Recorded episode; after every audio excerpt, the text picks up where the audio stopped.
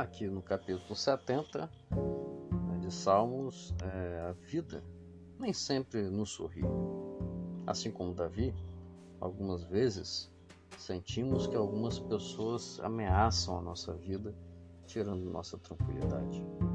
Em situações assim, a melhor estratégia é entregar tudo nas mãos de Deus. Em oração, podemos ir ao Pai com esse pedido: Senhor, eu sou pobre necessitado. Por favor, me ajude. Lembre-se que Deus é o nosso amparo, o nosso libertador. É seu prazer nos proteger e nos redimir. Forte abraço. Tudo indica, aqui no capítulo 71, que este salmo foi escrito por um idoso, alguém que teve uma longa caminhada com Deus, mas a despeito de uma vida com Deus, foi acusado falsamente. Todavia, do alto da experiência da vida, o autor afirma com convicção: Deus é a minha esperança. Sim, grandes coisas Deus tem feito, ninguém é semelhante a Ele. Você já viveu longos anos? Parabéns por caminhar ao lado de Deus. Transmita essa experiência às novas gerações. Certamente os jovens serão abençoados. Aqui no capítulo 72, Salomão pede a Deus que conceda ao rei um juízo justo com que finalidade? Para que julgue o povo com justiça, tratando a todas as pessoas com equidade. Neste salmo, o rei representa a autoridade estabelecida, mas não é apenas o rei que possui autoridade.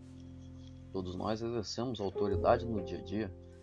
Portanto, todos nós devemos agir com justiça e com equidade em qualquer circunstância. Isso é sinal de que somos filhos e filhas de Deus capítulo 73, Asaf tem um sentimento de inveja dos arrogantes, se incomoda com a prosperidade dos perversos, dos que fazem mal, diz ele.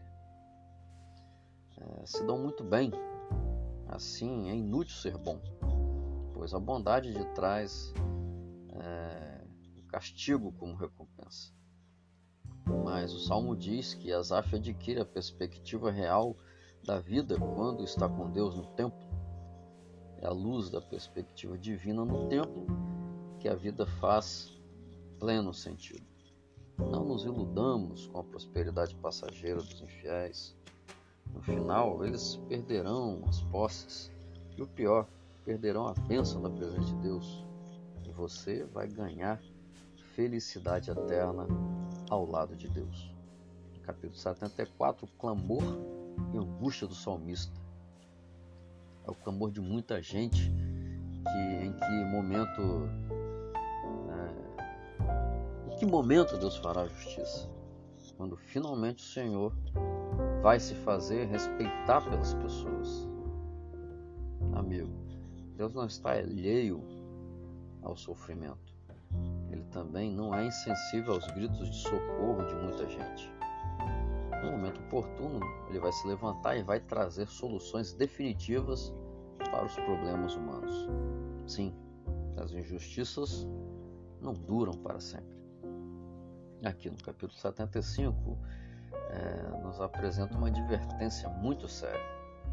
Não sejamos arrogantes, não nos comportemos com altivez e insolência perante Deus.